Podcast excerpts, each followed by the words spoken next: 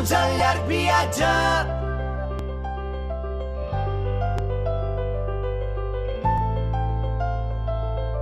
Benvinguts al llarg viatge.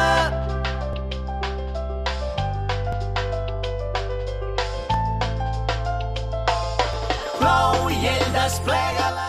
3.248 días, 41 países, 65.815 kilómetros y 5.134 tazas de café. Esta es la fabulosa mochila de nuestro viajero.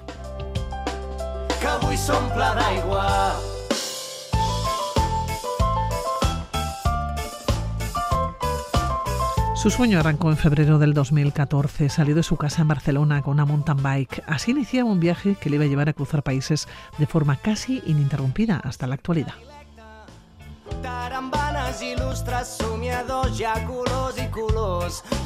Y el próximo 5 de febrero aparca la bicicleta aquí en Gasteiz eh, para participar en el ciclo de charlas Adurchatik Mundura Mendiet Aventura 2023. Dani Q, ¿cómo estás? Según buenos días, ¿qué tal? Hola, buenos días. ¿Qué tal? Un placer charlar contigo. Oye, Dani, ¿cómo está la mountain bike? ¿Ha aguantado estos ocho años de travesía? Bueno, tengo que decir que he usado dos bicicletas, es decir, esa mountain bike que describo en algunos sitios, pues pasó cinco años conmigo aproximadamente y luego, bueno, mejoré un poco mis prestaciones. Oye, ¿cuándo saliste? No sé si pensaste que iba a ser el viaje tan largo. Saliste en un día determinado, pero no sé si, si te planteaste tener fecha de vuelta. Verdaderamente no, lo que sí tenía es la intuición, eh, que es por la que me dejé llevar y a la que me agarré y me aferré, eh, de, de que eso iba a ser para un tiempo largo. Pero verdaderamente hasta que no lo probé y no me enamoré de ese tipo de vida tan particular, pues no sabía lo que iba a pasar. ¿Por qué saliste? ¿Por qué te marchaste? Bien, es decir, una pregunta que muchas veces eh, nos hacen o me hacen y verdaderamente no habría un punto de inflexión como muy, muy particular, eh, muy concreto, sino un cúmulo de circunstancias. No es que estuviera mal con mi vida anterior, eh, bueno, yo pues eh, estudié una ingeniería informática y me dedicaba eh, pues diferentes trabajos relacionados con, con esa profesión y bueno, eh, aparte de mis aficiones que disfrutaba, pues eh, tenía una vida social bastante entretenida, podría decir. Pero de alguna forma el mundo de la ciudad, bueno, pues no sé, se me antojaba un punto como depredador en el sentido de que pues no tenía tiempo casi. Incluso pues mis amigos a la vez no tenían tiempo y a mí me encanta, soy un ser social, me encanta estar con ellos y con la gente querida y, y veía que pasaba el año y, y pues disfrutaba poco tiempo de eso que a mí me gustaba tanto. Bueno, ahora que estás en casa, entiendo que los amigos te habrán acogido así como con ganas, ¿no? Sí, pero verdaderamente cuando ahora llevo unos meses eh, aquí por, por Barcelona y alrededores y ya cuando empiezo a, estar un tiempo ya que, que, que no es tan corto, empiezo a ver esa otra vez esa rutina voraz de, pues normal, ¿no? De todo el mundo que tiene que tiene pues tantos compromisos, ¿no? Comenzaste, saliste en febrero del 2014. El primer paso era recorrer el estado y saltaste a Marruecos. Oye, ¿qué te encuentras a lo largo de, de- de ciudades, de pueblos, de caminos, ¿no? En todo el estado saltas a Marruecos. Y, y eso por un lado. Pero luego decides dar el salto y volar hasta San Francisco. O sea, que es que mm, se te quedó pequeño de alguna manera el continente europeo. Ya cuando pasas a Marruecos, ya pasas a África. Todo Ajá, estaba muy cerca, sí. sí. Sí, sí, sí, verdaderamente lo de Marruecos era como una prueba de fuego, aunque yo ya había en este viaje primerizo, aunque luego fue todo prácticamente todo seguido eh, por España, yo ya, pues bueno, ya me había empezado a enamorar con este tipo de vida sobre la bicicleta y de hecho yo ya había empezado pues a organizar ciertas cosas en mi vida de mi vida anterior, pues vendí mi coche, eh, también tenía unas circunstancias que yo tenía un piso mío y bueno, pues mi casa y la alquilé. Entonces al principio pues a un amigo de toda la vida y así fui dejando todo y bueno, Marruecos también era una prueba de fuego para ver si verdaderamente eso iba conmigo o no, ¿no? La acampada, al aire libre, todo ese, bueno, lo que me resultaba más o menos fácil en España, quería ver si en otro lugar como. Marruecos podía hacerlo, ¿no? ¿Y te resultó fácil? Pues sí, a pesar de que, bueno, tuve algunas anécdotas, eh, hubo algún contratiempo, como me robaron en algún lugar de Marruecos, perdí mi pasaporte, que a veces es lo más valioso estando fuera, Sí. y bueno, alguna anécdota más, que pero aún así eh, la motivación que tenía y, las ganas de, de, seguir con ese tipo de vida que estaba empezando pues era mucho mayor, por suerte. Oye, Dani, has hablado del pasaporte, ¿no? Pues claro, es que es como el salvoconducto para poder moverte. Lo más importante son esos papeles. Entiendo que también la tarjeta, ¿no? Porque, eh, porque aunque uno gaste poco, pues en bicicleta o duerme al aire libre o, pueda comer más o menos o, poco, eh, se necesita algo de dinero, aunque sea poco. Sí, desde luego, a ver, eh, verdaderamente, aunque la bicicleta eh, es uno de los factores que yo descubrí de forma circunstancial, porque yo siempre tenía la idea antes de empezar a viajar eh, de esta manera que para viajar por el mundo hacía falta mucho dinero, ¿no? Y la bicicleta se antojó como un medio que verdaderamente permite a uno viajar si quiere, pues de una forma muy económica o muy modesta, ya que normalmente pues la verdad que no, no pagamos por dormir, llevamos una tienda de campaña, llevamos un hornillo para cocinar, llevamos ollas, eh, bueno, pero aún así obviamente pues hace falta comprar comida, hace falta pues eventualmente hospedarse en algún sitio, aunque sea un camping, pagar por una ducha, pagar por un poco de comodidad, aunque sea no no cada noche, ¿no? Cinco años de tu vida en el continente americano, porque tú decides dar el salto, dejas Marruecos y vuelas hasta San Francisco. O sea, a ver, ¿qué se te pasó por la cabeza? Yo no sé, porque ahí estabas con la mountain bike, eh, que mm, se te quedó pequeño, decíamos, ¿no? El, eh, Marruecos se te queda pequeño el continente europeo y dices, mira, que es que me voy a pegar el salto, me voy a ir con la bicicleta y a ver qué pasa. bueno, yo cuando empecé a indagar sobre este mundo de, viajar en bicicleta, pues eh, me fijé en varios viajeros, eh, precisamente uno paisano vuestro que es Lorenzo Rojo Loncho. Sí, Loncho. bueno, y varios amigo, de ellos, amigo también, sí. Ah, pues mira, pues varios de ellos, eh, bueno, con, ahora corto con una anécdota, pero a Loncho lo conocí en México en 2014. Coincidí con él, que no ha parado, la verdad, quieto. Y bueno, varios de ellos, pues tenían Latinoamérica como en el punto de mira o habían pasado mucho tiempo allí, entonces siempre, pues bueno, me llamó la atención. Y justamente otra anécdota es que en mi viaje por España, en una esquina de una carretera, ya cuando andaba yo por Galicia, resulta que, bueno, apareció un chico que viajaba en bicicleta y fue muy circunstancial porque yo además estaba, no estaba a la vista de la carretera. Bueno, fue un, un encuentro así muy, muy bonito para mí, que me marcó un poquito. Y era un chico de Manchester, de Inglaterra, que venía precisamente de volar desde un punto de Latinoamérica a Portugal y estaba recorriendo la costa en ese momento eh, norte de España para tomar un barco en Santander y volver a su, a su casa. Y cuando me habló de Latinoamérica, ¡guau! me explotó la cabeza porque me contaba tantas anécdotas y tantos lugares que quise ir para allá. Y fuiste, pero comenzaste en San Francisco, en, California, ¿no? en el oeste americano, y bajaste, bueno, han sido cinco años de tu vida en, en el continente, lo recorriste de norte a sur.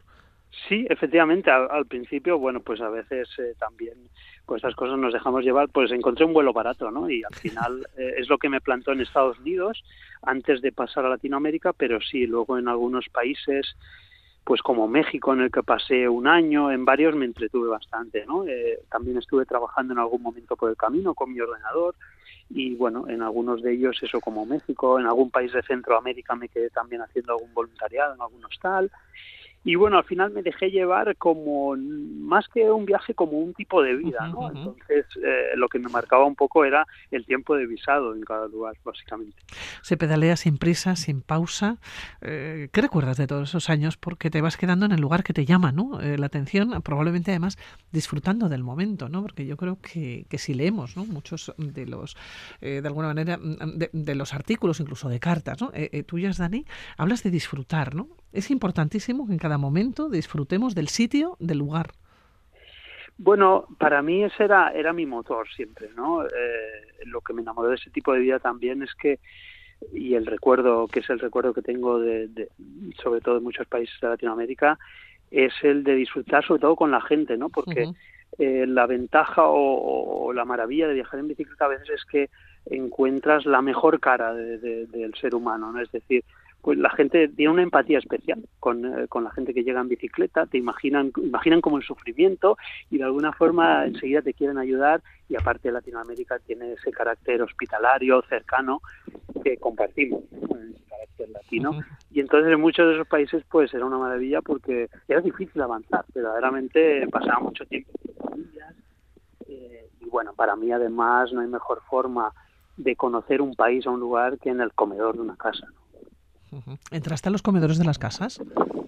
Sí, continuamente, ¿no? Continuamente porque, bueno, al principio me costaba, igual era una parte que me costaba, pero desde luego, eh, desde poco tiempo que viajaba ya por Latinoamérica, pues aprendí un poco a, pedir ayuda, entre comillas, y, pedir un lugarcito para dormir, simplemente a lo mejor un trozo de terreno donde poner mi tienda de campaña, o un trozo de suelo donde poner mi colchón, pero esa pequeña molestia que daba la gente, eh, comprendí que, bueno, que me la daban, me la devolvían de buena gana y con la mejor actitud del mundo, ¿no? Y encima, pues me regalaban un tiempo con esas personas locales que para un turista incluso sería impagable, ¿no? Porque se convertiría en un negocio, entonces era algo muy preciado.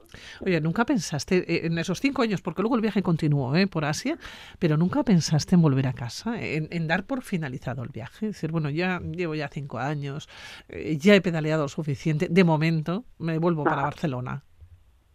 No, curiosamente no, y he encontrado otros viajeros que les ha pasado y bueno, eh, eh, podría comprender sus argumentos, pero a mí nunca me pasó. Quizás, no sé, yo te puedo decir que la verdad que todo este tiempo para mí es vivir un sueño y, disfrutar mucho de, lo que hago. También he tenido unas circunstancias de que he podido parar, mm, bueno, laboralmente para trabajar y generar un poquito de dinero, pero además que tenía mi propio piso que me daba cierta comodidad en el sentido de que, bueno, podía cubrir lo que era la vida en bicicleta y no tenía que preocuparme más allá de, disfrutar eh, de los lugares que, me encontraba, ¿no? Qué poco apreciamos a veces las cosas buenas que tenemos, Dani.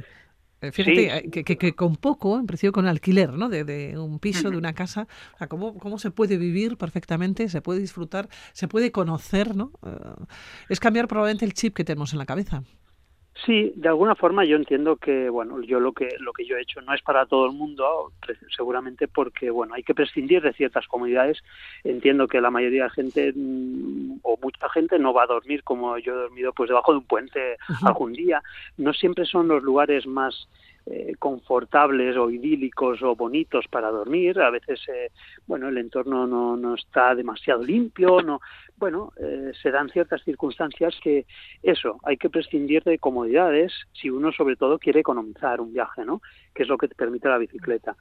yo tampoco contaba con un presupuesto muy, muy amplio, aunque tuviera ese alquiler. Al principio era un precio amigo porque era un amigo de toda la vida y bueno, eh, pero de todas formas podía economizar mucho el viaje y estaba dispuesto a ello sobre todo no no me eh, no me incomodaban tanto ese prescindir de esas comodidades porque bueno a mí me gustaba el tema de acampar y, de cocinar al aire libre. Eh, eso siempre me ha gustado y bueno esa parte se me daba muy bien. Bueno dejas América y pones los ojos no la vista la pones en Asia.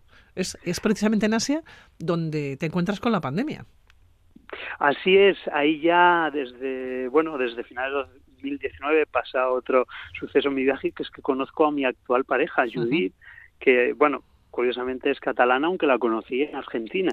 en la Patagonia. efectivamente, ¿no? Después de cinco años con América, por América acabo con una catalana, fíjate. Eh, y a partir de ahí se une a esta aventura y bueno, ella vuelve normalmente estos últimos años ha vuelto unos meses al año a trabajar y luego el resto pues viaja. Entonces, eh, cuando yo acabo América se vuelve a unir eso para, para viajar eh, primero por Oriente Próximo, estamos por Emiratos Árabes y Omán, eso ocurre pues septiembre, octubre, noviembre de 2019 y efectivamente cuando pasamos a Irán pues está ya, está ya efectivamente la pandemia, ¿no? Oye, ¿cómo estaban allá y, y, cómo se sobrevive en Irán con una pandemia? ¿Cómo se lo tomaron ellos y cómo estabais vosotros? Claro. Bueno, la verdad que luego quedó todo en anécdota, pero sí que es verdad que hubo algún momento pues eh, tenso incluso porque no sabíamos toda esa incertidumbre pues era mucho mayor en, en, en un país de la idiosincrasia de Irán, ¿no? Que, que verdaderamente bueno pues tiene unas particularidades políticas que hacen que bueno que la información no trascienda como en otros lugares a veces. Entonces nos vimos que de la noche a la mañana tuvimos que, que reaccionar eh, y la decisión fue intentar abandonar el país pues lo antes posible porque se estaban cerrando todas las fronteras. Entonces en un momento dado nos juntamos varios viajeros de bicicleta y alquilamos un autobús y pudimos salir hacia Azerbaiyán. Y, bueno, ahí se empezó a complicar igualmente el, poder continuar viajando por esa parte del mundo, porque al principio, bueno, pues ya sabemos, ¿no? Toda la... Eh, pues un poco la psicosis que había al inicio de la pandemia y bueno, eh, se empezaron a cerrar todas las fronteras y lo dificultó mucho, así que decidimos venir a España unos meses unos meses, eh, pero que no te ha parado de alguna manera esos meses porque has seguido viajando siempre que has podido, evidentemente, ¿no? Por el Estado, Francia, Canarias, Islandia. Sí, así es, así es. Eh, en cuanto, bueno, pues la pandemia nos dejó, eh, empezamos a recorrer todo el Pirineo, ahí empezamos a apreciar también lo que tú decías, que a veces no apreciamos lo que tenemos y lo que tenemos cerca y las maravillas que tenemos aquí en España.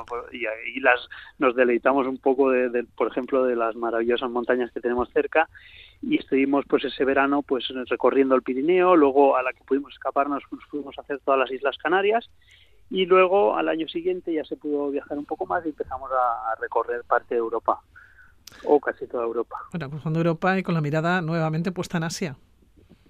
Así es, así es, efectivamente, porque bueno, a finales de, bueno, cuando arrancó el verano pasado habíamos llegado a Turquía, ¿no? recorriendo todo, todo el sur de Europa.